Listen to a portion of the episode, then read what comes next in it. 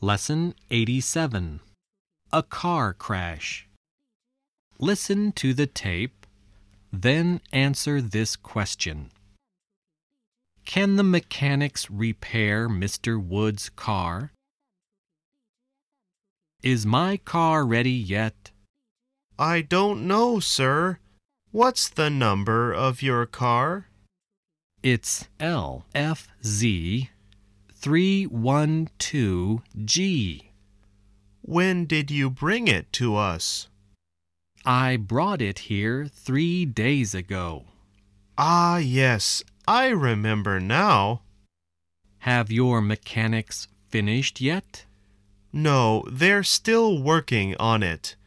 Let's go into the garage and have a look at it. Isn't that your car? Well, it was my car. Didn't you have a crash? That's right. I drove it into a lamp post. Can your mechanics repair it?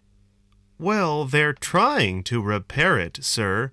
But to tell you the truth, you need a new car.